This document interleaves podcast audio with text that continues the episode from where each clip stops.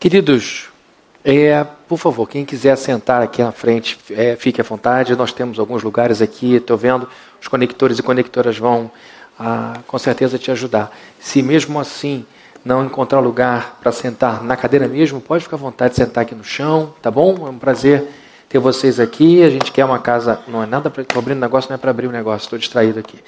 O que a gente quer é que você se sinta bem e, e, e toda vez que eu vejo a igreja cheia, eu fico com a certeza de que Deus vai nos dar o necessário para a gente poder progredir.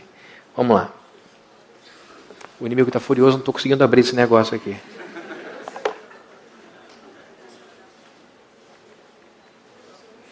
É, gente, orem por mim. Eu preciso disso para ler o texto. É, fechou aqui. Pessoal do louvor pode vir aqui cantar umas músicas? Por favor. Vamos lá. É por isso que eu gosto de papel. Pronto, agora foi.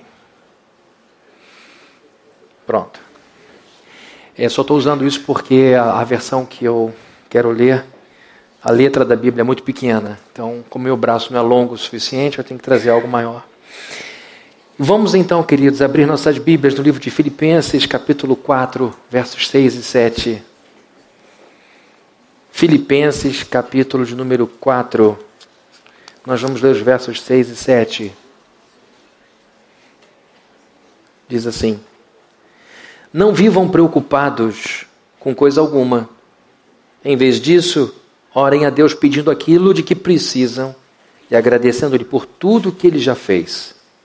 Então vocês experimentarão a paz de Deus, que excede todo o entendimento e que guardará seu coração e sua mente em Cristo Jesus. Eu vou ler mais uma vez.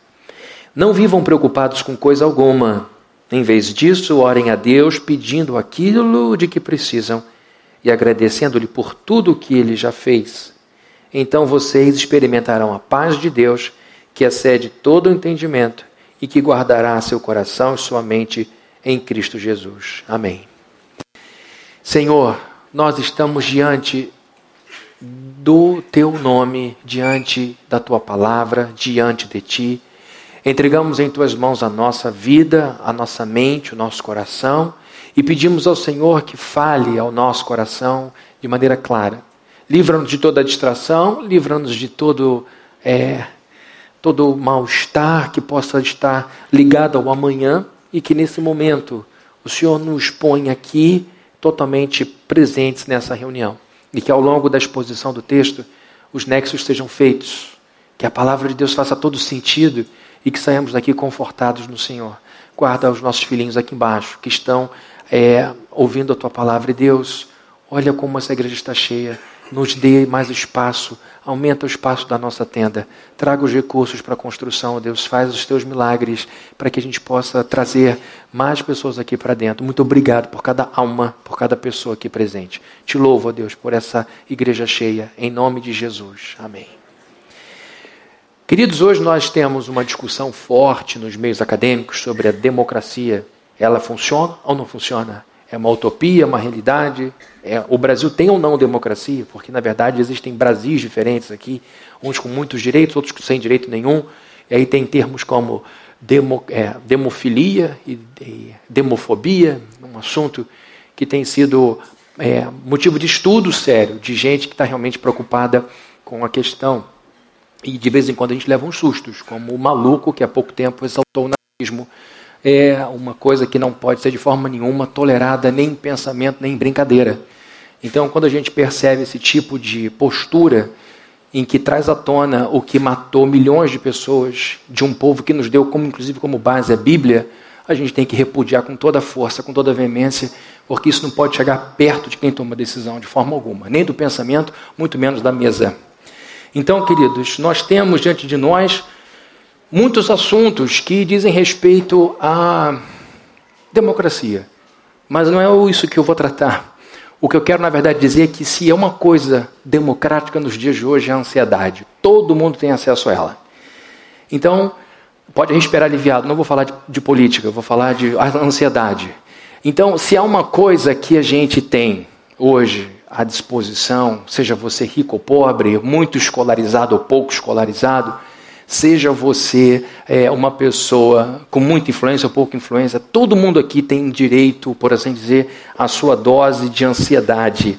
E agora, queridos, nós lemos um texto que nos diz que a ansiedade deve ser colocada em seu devido lugar. Nós encontramos aqui um mal nos dias de hoje, um mal global, que é a ansiedade, e a ansiedade, ela é alimentada pelo medo, pelo medo do futuro. A ansiedade não se dá por causa do passado. Pode até ser que a sua ansiedade se dê pela possibilidade de alguém descobrir no futuro alguma coisa de errado que você fez no passado. Mas não é o passado que te traz ansiedade. O que te traz ansiedade é a possibilidade de no futuro alguém descobrir o seu passado. Ou seja, a ansiedade é sempre fruto de uma preocupação com o dia de amanhã. E aí, queridos, temos que investigar se a ansiedade tem procedência ou não, se ela tem fundamento ou não, se é só um fantasma que fica na cabeça ou se de fato ela pode acontecer. E quando a gente, nesse mundo que crava ansiedade na gente o tempo inteiro, lê o verso de número 6, a gente encontra aqui Paulo dizendo: Não vivam preocupados com coisa alguma tirado do contexto. Vamos imaginar você chegou aqui, pegou o bonde andando, nunca leu a Bíblia, não sabe quem é Paulo, que povo é esse. E aí você, carregado de ansiedade, disseram: entra lá no 119 que eles vão te ajudar. Você vê e não sabe o que é, e de repente lê uma passagem que diz: não vivam preocupados, ou em algumas versões, não andeis ansiosos por coisa alguma. Tirado do contexto para uma pessoa desavisada, isto é uma ofensa. Como não viver ansioso? Quem foi o doido que escreveu isso? Em que mundo ele vivia? Em que tempo ele vivia? Como não ficar ansioso? E o que é pior, a gente é, não deve andar ansioso, mas a gente não deve andar ansioso por coisa nenhuma. Mas como assim? Além de uma proibição de vivermos na ansiedade, não podemos nos, no, no, nos deixar levar pela ansiedade de de coisa alguma ou por coisa nenhuma. Mas a gente sabe, a gente que não é desavisado, a gente que sabe que ah, o que é uma igreja, o que é a Bíblia, a gente sabe que é possível a gente viver o que a Bíblia nos ensina, nos manda viver. Deus nos dá direcionamentos possíveis, alcançáveis. E a Bíblia aqui não está impedindo a gente, é, ou não está pedindo de nós um, um estoicismo, uma indiferença ante aos sustos que a vida traz. A proibição está em andar na ansiedade, em viver na ansiedade. É lógico que nós teremos os picos, os sustos, os pontos de ansiedade. O que não podemos é inverter, ter uma vida de ansiedade e os pontos, os picos de paz, de tranquilidade. Paulo era um homem que tinha tudo para viver ansioso. Paulo era um sujeito muito ocupado, muito inteligente. E detalhe, queridos, quanto mais instrução a gente tem, quanto mais instrução a gente busca, mais dado a ansiedade a gente fica. Primeiro, a ansiedade do próprio campo de estudo. Quando você mergulha numa área de estudo, quando você mergulha num lugar de, é, de conhecimento, gera uma ansiedade porque você percebe que quanto mais você estuda, mais você desconhece as outras coisas. Você vai percebendo que existem grandes especialistas numa área imensa que você não consegue cobrir. Então, o estudo por si causa aflição. O, conhece... o, o próprio rei Salomão escreveu Eclesiastes dizendo que ganhar conhecimento é pura vaidade que traz opressão, que traz um tipo de, de, de carga emocional. Então nós temos a vida como, como ela própria se apresenta, muitos motivos nela para nos deixarmos, para nos deixar ansiosos. Mas Paulo está dizendo que nós não devemos viver preocupados, não devemos ficar é, ansiosos por coisa alguma. Então a pergunta é: como é que a gente consegue isso? Como é que a gente consegue se desviar de uma coisa que nos atinge quase que é, ininterruptamente? O tempo inteiro a gente tem motivo para ficar ansioso. A gente tem como diminuir muito essa carga de ansiedade, a gente tem como se inverter as coisas e, ao invés de andar em ansiedade, andar de uma outra forma, como eu vou expor para vocês aqui. A pergunta que eu quero responder é essa: Como nós podemos vencer a ansiedade ou diminuí-la significativamente? Primeiro, nós conseguimos diminuir ou vencer a ansiedade quando nós nos encontramos com Deus. É o primeiro ponto aqui. Nós diminuímos significativamente, vencemos o controle da ansiedade quando nós encontramos com Deus. O verso de número 6 diz assim: Não vivam preocupados com coisa alguma. Em vez disso, orem a Deus. Então, queridos, estamos diante de uma ordenação em que Paulo diz que ao invés de vivermos, ao invés de andarmos, ao invés de passarmos o tempo do dia com a cabeça ocupada por preocupações, por coisas que antecipadamente tomam conta, ocupam a nossa cabeça, nós devemos andar de uma outra forma. Devemos andar orando. É isso que Paulo está dizendo. É uma escolha nossa. Não é coisa de passivo, é uma coisa de gente ativa ele diz: ao invés de andarem preocupados, vocês precisam andar orando. E queridos, quando ele diz para a gente orar, não diz para a gente orar de vez em quando. A, a comparação está aqui. Não andeis ansiosos, não vivam preocupados, não, não, não se sobrecarreguem com isso. Antes, orem a Deus. Por que eu estou dizendo que a gente vence a ansiedade quando encontra com Deus? Porque nesse momento de encontro com Deus, a gente mostra que a nossa fé é viva. Eu posso me relacionar com Agostinho de Hipona, que é chamado pelos amigos católicos de Santo Agostinho. Ele escreveu uma, algumas obras literárias de muita importância, sendo que uma é uma obra-prima da literatura humana, que são as Confissões dele. Confissões, o livro Confissões. As Confissões de Santo Agostinho, na verdade, são orações que ele faz a Deus e é a primeira autobiografia da história da humanidade. É a primeira vez que alguém faz uma autobiografia como ele e os insights da alma, a maneira como ele olha para a psique da pessoa. Eu posso me relacionar com a obra dele, com o pensamento dele, mas não com ele.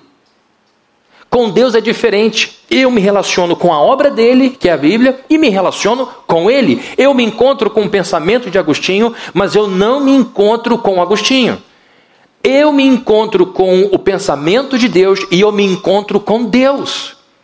Então a nossa ansiedade deve ser diminuída na medida em que eu me encontro com Ele, porque a nossa fé não é a fé numa ideia, não é a fé num estudo, é a fé num Deus vivo. A nossa fé é em alguém que interage com a criação. Não é um Deus que vive ocupado em outro lugar do cosmos, é um Deus que enche todas as coisas, é um Deus que se põe em todos os lugares e que tem prazer em conviver conosco. E nesse lugar de encontro com Deus, e é mais uma questão de percepção, porque mesmo o ateu não sabe, o mesmo ateu que não sabe, ele encontra com Deus o tempo inteiro. Ele vive em Deus, ele esbarra em Deus, ele inala Deus, ele exala Deus. Deus é onipresente. A percepção dele é que está apagada, porque a Bíblia diz que ele está morto. Ele precisa renascer espiritualmente. Mas nós que fomos chamados das trevas para a luz, entendemos que nos encontramos com Deus enquanto estamos inconscientes, inclusive. Mas agora ele diz o seguinte: quando a mente for capturada, sequestrada por preocupações como amanhã, vocês devem ativar esta relação que tem com Deus e se dirigir a Ele. Orem, conversem. Orar no latim é falar. Paulo nos diz que nós nos livramos da ansiedade quando nós falamos com Deus, mas não qualquer coisa. Falamos com Deus sobre as coisas que nos faltam, que são necessárias. Ele, vejam comigo o verso de número 6. Não vivam preocupados com coisa alguma. Em vez disso, orem a Deus pedindo aquilo de que precisam e agradecendo-lhe por tudo que ele já fez. Então vejam que a primeira parte da oração, ele divide em duas partes. Ao invés de você ficar por aí andando de mãos dadas com ansiedade, Senhor, como é que eu vou pagar a escola dos meus filhos? Deus, como é que eu vou criar essa criança? Senhor, será que um dia eu vou casar? Deus, será que de alguma forma minha empresa vai explodir? Será que de alguma maneira eu vou sair disso daqui? Ao invés de você andar com essas preocupações, ande com Deus em oração. E como é que você anda com Deus em oração? Enquanto você está segurando no suporte do ônibus, você está orando, Senhor, tem misericórdia de mim. Deus, toma conta da minha vida. Eu vou dizer o conteúdo dessa oração que de fato funciona para diminuir a ansiedade.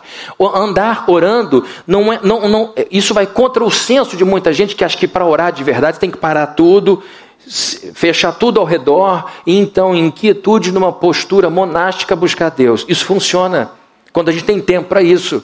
Mas quem vive de um lado para o outro precisa encontrar nessa correria esse tempo de oração, esse encontro com Deus. Paulo então diz que a gente tem que orar. E nessa oração, a gente faz uma divisão, segundo Paulo. Vocês devem orar pedindo o que vocês necessitam e agradecendo pelo que já têm. Então vamos imaginar 100% de oração, divide no meio. A primeira metade do texto da oração é composta por pedidos por coisas necessárias e a outra metade por gratidão. E quando eu falo de coisas necessárias, eu estou me apoiando num verso que está um pouquinho à frente do próprio capítulo 4 de Filipenses, não vai ser projetado, você vai ouvir, por favor, com atenção.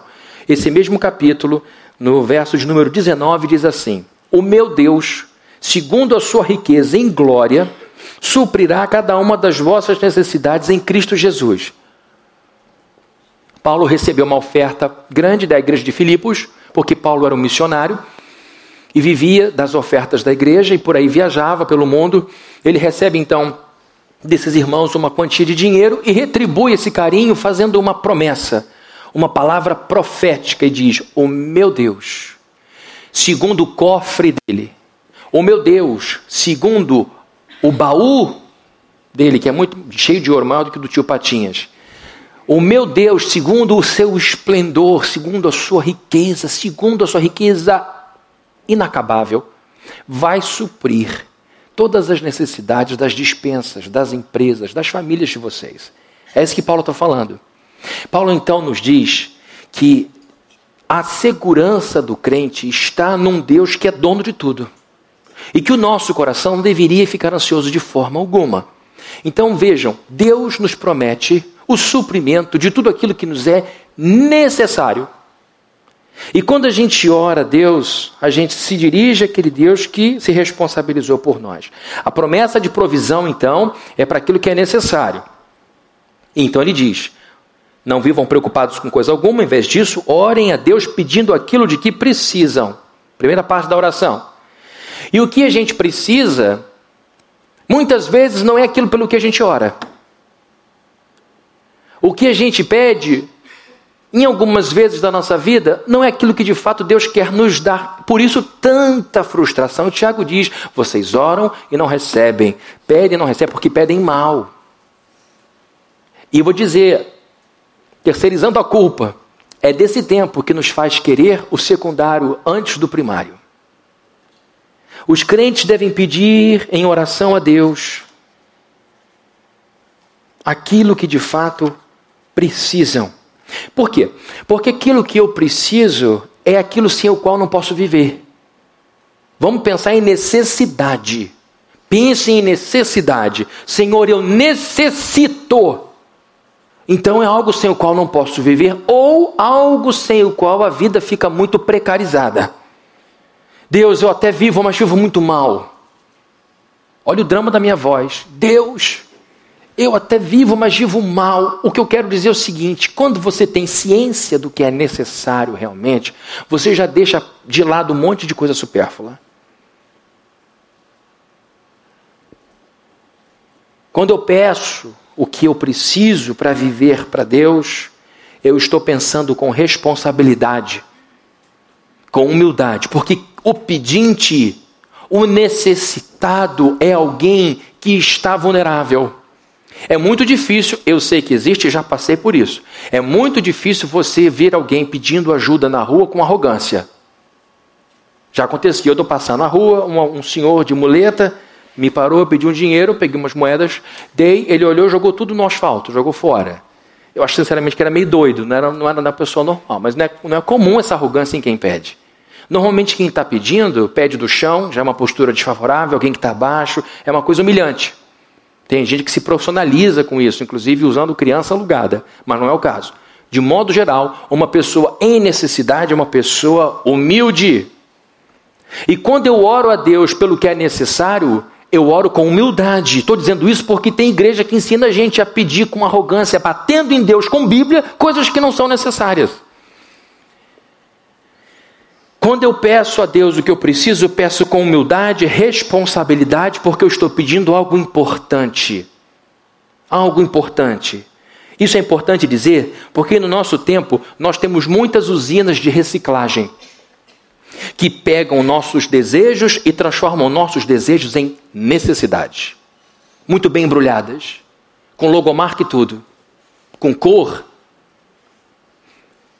Nós vivemos num mundo que normalmente pega desejos criados por produtos, por viagens, por serviços, por experiências, passam por uma reciclagem, chegam a nós com um clamor de necessidade. Então a gente tem necessidade de viajar para o exterior duas vezes por ano. A gente tem necessidade de ter coisas que são secundárias e terciárias, mas nós vamos sendo doutrinados a desejar como se fosse necessário o que é descartável, por assim dizer. Hoje nós somos instigados a necessitar de mais e mais coisas. Os nossos desejos por coisas secundárias é infinito, ou são infinitos. São infinitos. Uma mesma empresa consegue nos fidelizar por anos, anos e anos, criando novas necessidades. Uma empresa que vende um produto, só que você consome muitos produtos. E essas necessidades, entre aspas, chegam a nós com clamores que tocam a dignidade. Nós nos sentimos menos importantes, nós nos sentimos menos homens, menos mulheres, menos seres humanos por causa dessas, aspas, necessidades. E queridos, nós vivemos numa época em que se empodera o indivíduo para que ele busque seus direitos. E quando a gente fala de buscar direito, a gente fala de buscar uma necessidade. Por exemplo, a liberdade religiosa. É uma necessidade do ser humano, protegido, é um direito universal nosso. O direito, inclusive, de não ter religião nenhuma. Então, algumas pessoas sentem a presença de Deus ou sentem a ligação com o divino e buscam uma igreja evangélica. Ela tem que ter este direito garantido, porque é uma necessidade da alma dela de buscar o divino. Tem gente que busca o divino num terreiro de umbanda, tem gente que busca o divino numa igreja católica, tem gente que busca o divino num centro espírita. E tem gente que tem uma experiência espiritual com um psicanalista, porque é do espírito que está falando, e o espírito pode ter uma experiência não necessariamente ligada com outro espírito superior, mas com o espírito de um outro humano. E por isso que se fala de espiritualidade ateia, porque é uma dimensão do espírito, e por isso espiritualidade. O que eu quero dizer é que a liberdade de buscar uma religião ou de professar religião nenhuma é uma necessidade do ser humano. Isso é inerente ao ser humano. Dentre as coisas raras que se encontram em todas as sociedades, segundo Emily Durkheim, um grande sociólogo, um fundador da sociologia, é a busca pelo divino, o sentimento religioso. Então, queridos, estamos falando de uma genuína necessidade a necessidade de se expressar a religiosidade, de provar uma relação com a transcendência ou não. Agora, nós estamos confundidos por uma sociedade que incute em nós desejos com cara de necessidade e que nos fazem sair de casa com o peito cheio de vontade de buscar e exigir, inclusive de Deus, algumas coisas que ele tem que nos dar por direito nosso. Eu tenho direito, Deus, tá. Eu tenho direito, Deus. Eu fiz por onde, Deus. Sua palavra exige de mim, eu dei, Deus. Agora, esta mesma sociedade que empodera o sujeito a buscar seu direito, não o empodera para buscar seus deveres. Esse é o problema. Nós estamos vendo um monte de gente que sabe dizer o código diz isso, a lei diz aquilo, você me deve isso, mas não vira o código para si, não cobra de si. Eu li essa semana, minha esposa pediu para eu ler, achei ótimo, um artigo do jornal Globo de um escritor, chama, jornalista e escritor chamado Luciano Trigo, está no Globo do dia 13 é, de janeiro desse ano em que ele fala de pós-verdade. Está dizendo que esse mundo criou um monte de mentira e as pessoas de fato acreditam nas mentiras porque criaram um conceito pós-verdade. Eu posso ser top model, eu posso ser o melhor do mundo, eu posso ser um bilionário, sendo que essas coisas na realidade não vão acontecer. E ele diz: existe a pós-verdade, o que não existe é a pós-realidade, porque o mundo real não vai levar para lá. E eu peguei uma, uma, uma passagem do, do artigo dele que diz assim: gerações de brasileiros estão sendo levadas a acreditar que a todo desejo equivale um direito e nenhum dever. É uma quantidade enorme de jovens que saem por aí batendo no peito dizendo eu tenho direito, eu tenho direito, eu tenho direito, mas não tem responsabilidade com nada. E quando a gente cobre, cobra, foge. Não é comigo, a conta não é minha. O perigo da gente orar pedindo a Deus que nossos desejos, que, que, que, as nossas necessidades sejam supridas, quando na verdade estão ali desejos, é uma coisa que de fato pode acontecer com pessoas que se aprofundam cada vez menos na reflexão. Nós somos uma geração de distraídos. Nós somos, queridos, eu não ia falar isso esse domingo, vou falar em outro domingo, mas eu vou adiantar um pouquinho. Até algum tempo atrás, quantas emissoras de televisão nós tínhamos? TVE, canal 2, TV Globo, canal 4, TV Manchete, canal 6, TV Bandeirantes, canal 7, TV SBT, canal 11, depois 13, a Record, não é? Tem mais alguma? Não. Hã? CNT, sete canais que eu contei? Seis. Entre no YouTube e pergunte quantos canais tem aqui dentro? Como você consegue focar e aprofundar em alguma coisa no momento em que tanta gente chama a sua atenção? Sabe qual é o bem mais valioso que as empresas têm e nós? Nossa atenção. Atenção. São milhares e milhares de pessoas querendo chamar a nossa atenção. E se a gente for dar atenção a todo mundo que chama, ninguém se concentra. Então somos uma geração de gente distraída e de gente cansada. Remédio para isso? Se desligue um pouco. Aliás, se desligue muito. Se você não quiser enlouquecer antes da hora. Mas eu estou adiantando um assunto que eu vou tratar em breve. Nós, nessa sociedade do cansaço, na sociedade da distração, na sociedade das muitas luzes acesas ao nosso redor, estamos sendo levados de um lado para outro, de um sofrimento, de uma ansiedade para outra, por causa de desejos que foram transformados e embrulhados no pacote da necessidade e do direito. E do direito. Esse é o problema. Nós nos livramos da ansiedade quando a gente aprende a diferenciar desejo e necessidade. Quando, de maneira muito madura, a gente diz o que de fato eu preciso para viver. O que, que eu preciso para ser um bom pai? De muito dinheiro? Não.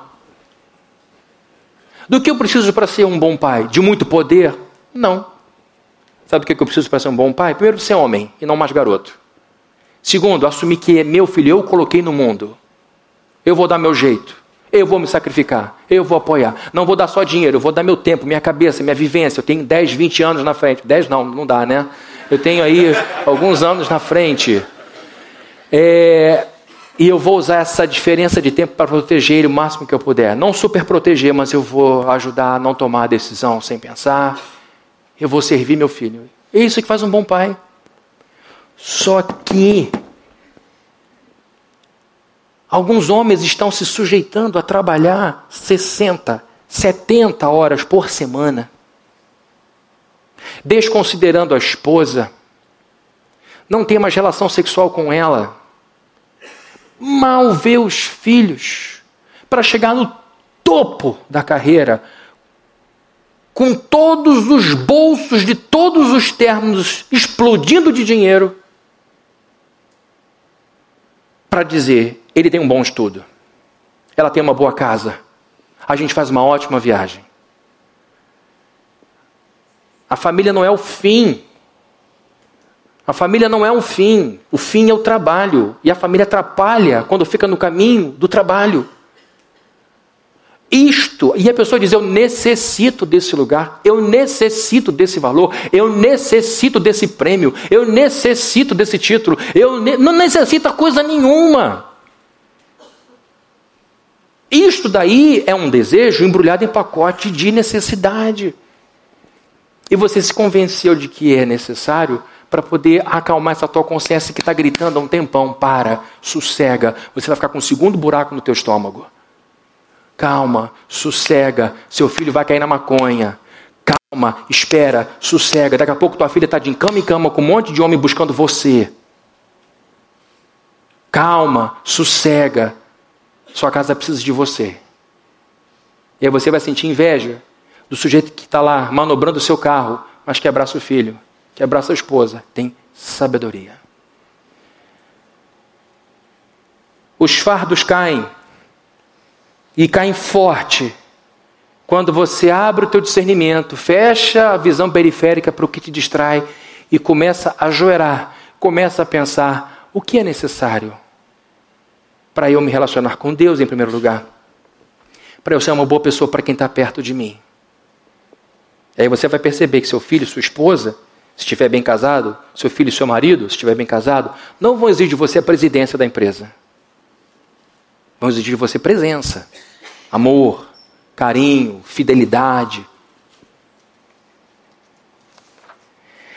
Olha só que coisa linda. Vai projetar um texto aí. Não é isso que é lindo, não. É o texto que vai ser projetado. Projetar texto a gente faz toda hora. Efésios 3,20 diz assim: Aquele que é capaz de fazer, aquele, tá? Acraseado, a aquele, aquele que é capaz de fazer, ou seja, a Deus, que é capaz de fazer infinitamente mais do que tudo que pedimos ou pensamos, de acordo com o seu poder que atua em nós, a Ele seja a glória aqui na igreja e em Cristo Jesus por todas as gerações, para todo sempre. Amém. Paulo está dizendo o seguinte: Deus é capaz de atender aos teus pedidos, que são as necessidades, e é capaz de te dar até o que você nem imaginou que podia precisar. O que eu quero dizer é que você tem que descansar da ansiedade de ter esquecido de pedir alguma coisa a Deus. Porque tem gente que aprende, se eu não confessar o pecado tal, que eu nem sei se eu cometi, eu vou pagar por um preço lá na frente. Aí tem retiro, inclusive, que tem uma lista enorme de pecados. Flaps, flaps, flaps. Você vai ver, esse aqui eu cometi, esse aqui eu não sei, bruxaria, não, não, eu não vivi na Inquisição. Falei, então... Aí você vai lá, eu acho que eu listei tudo. Então agora Deus está liberado para te perdoar os pecados. Pelo amor de Deus, isso inferniza a gente. Deus, eu quero te pedir isso, aquilo, outro e tal. E se eu esquecer de alguma coisa importante, Deus vai dizer: não posso fazer nada. Esqueceu, está esquecido. Está aqui a bênção, ó. Mas se você não pedir, eu não vou te dar, pelo amor de Deus.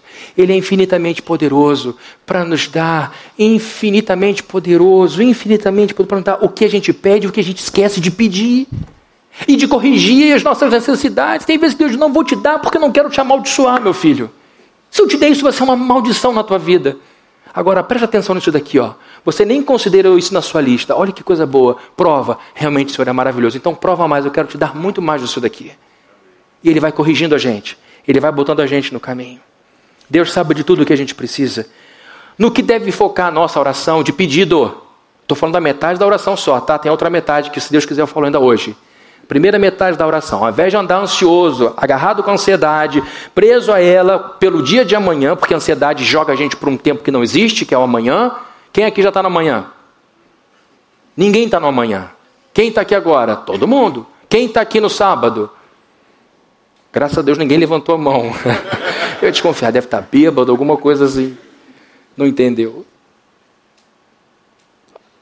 A ansiedade sequestra a gente do tempo que existe.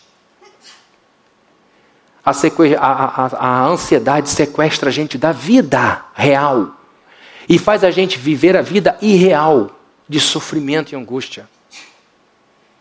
Então, nessa hora que ela te tomar, você vai orar. Para pedir, em primeiro lugar, saúde. Deus me dá saúde. Para cuidar de quem eu amo. Para amar quem me ama.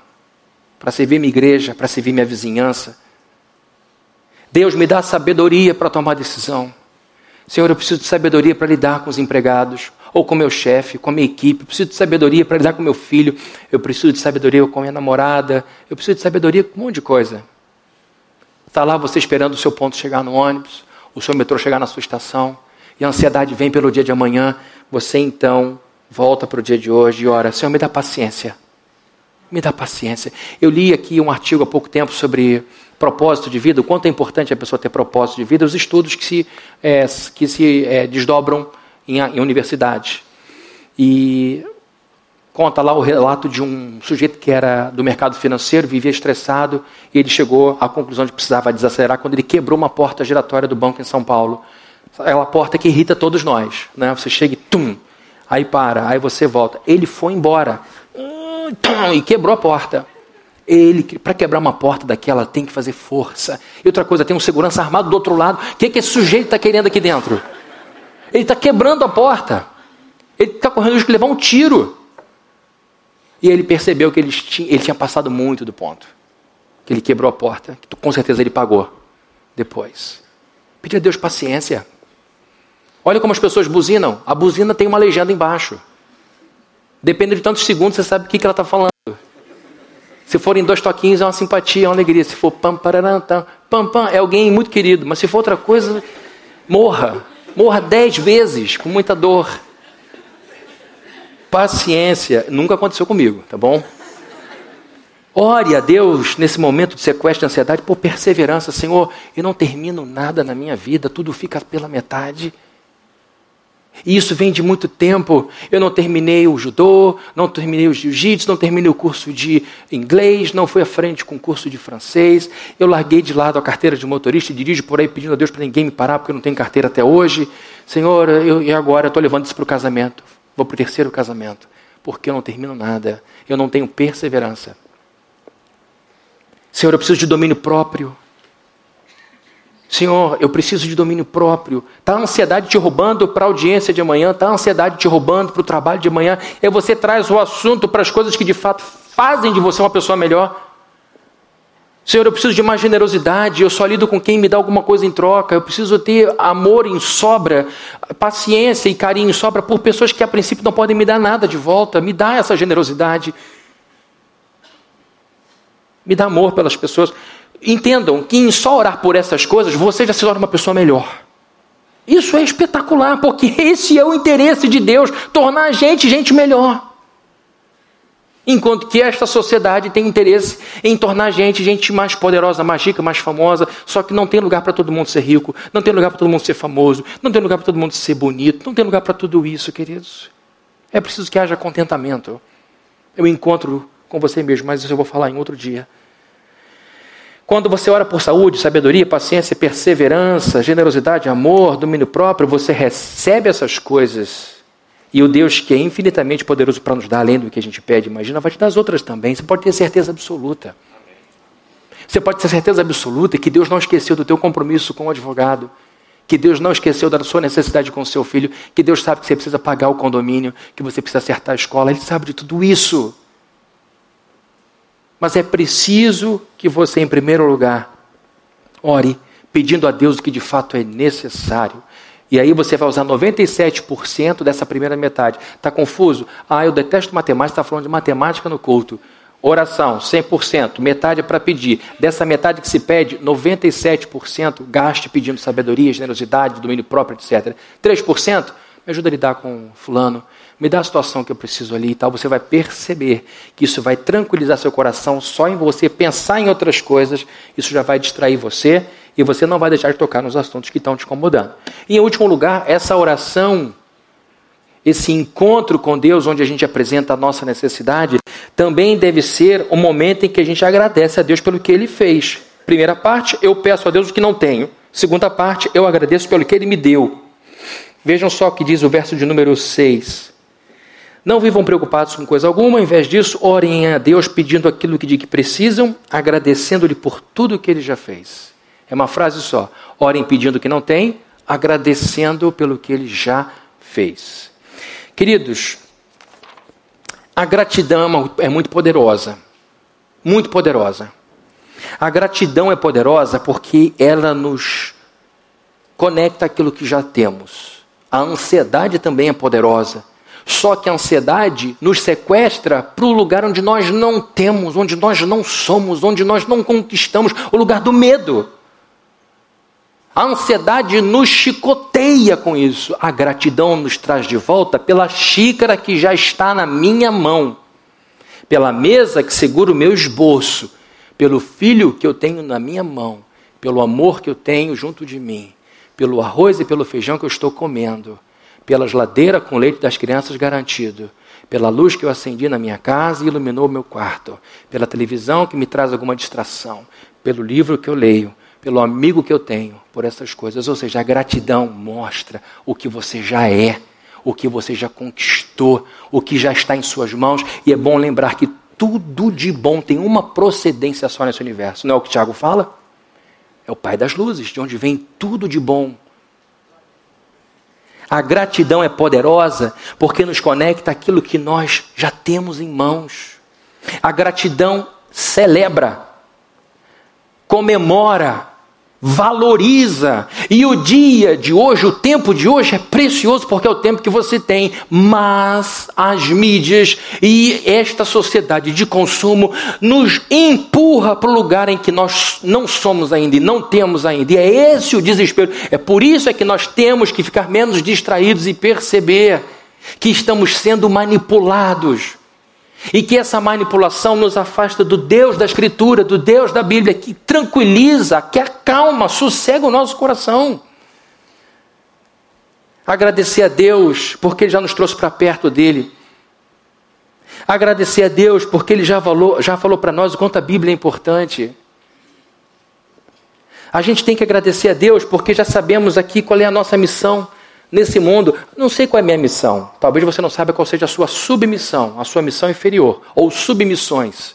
A missão maior é glorificar a Deus.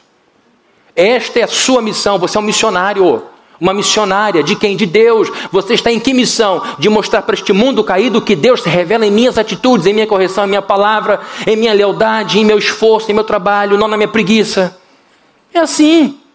Ah, é só isso? Não é só não, porque não é pouco. Mas é basicamente isso. Ah, então é isso que é ser um missionário? É. É mostrar neste mundo caído que Deus existe através da sua vida. E como você sabe que Deus existe? Através das coisas boas que eu procuro fazer em gratidão pelo que Ele fez comigo. E qual é a sua submissão? Pai, mãe, bom filho, bom funcionário, bom patrão, boa pessoa na sua. E são as submissões. A maior. E todas elas estão a serviço da maior, tá?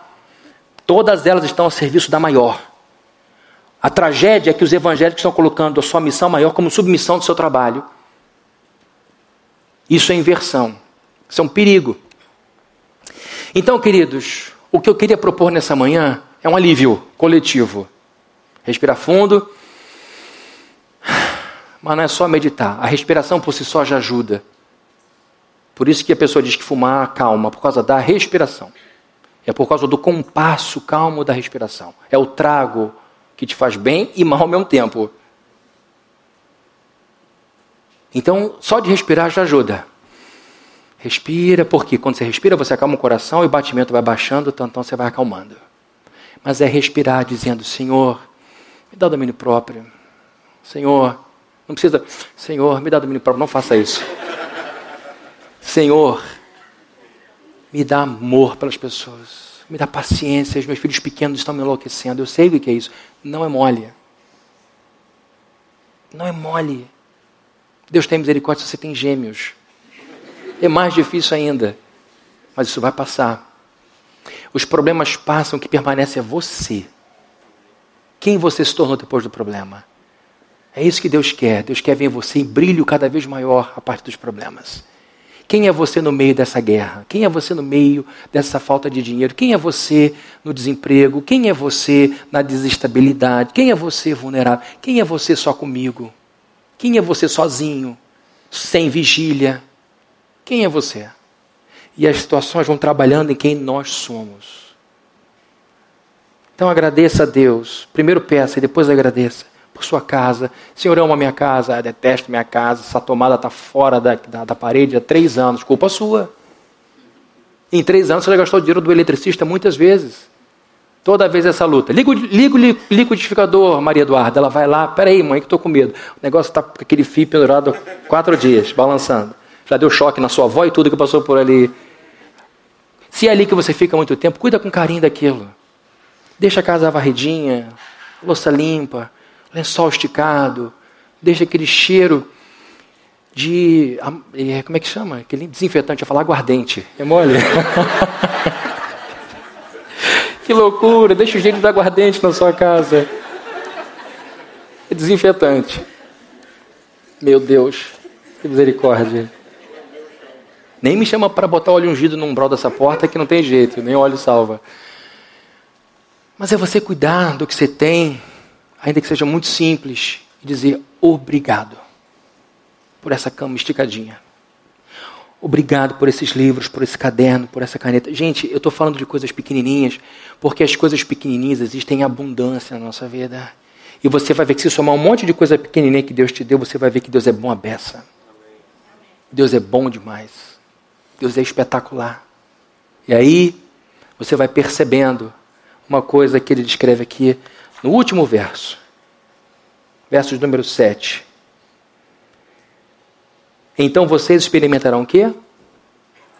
A paz de Deus, que excede todo o entendimento e que guardará seu coração e sua mente em Cristo Jesus. Paz no grego aqui é Irene. Tem gente que se chama Irene. Irene significa paz.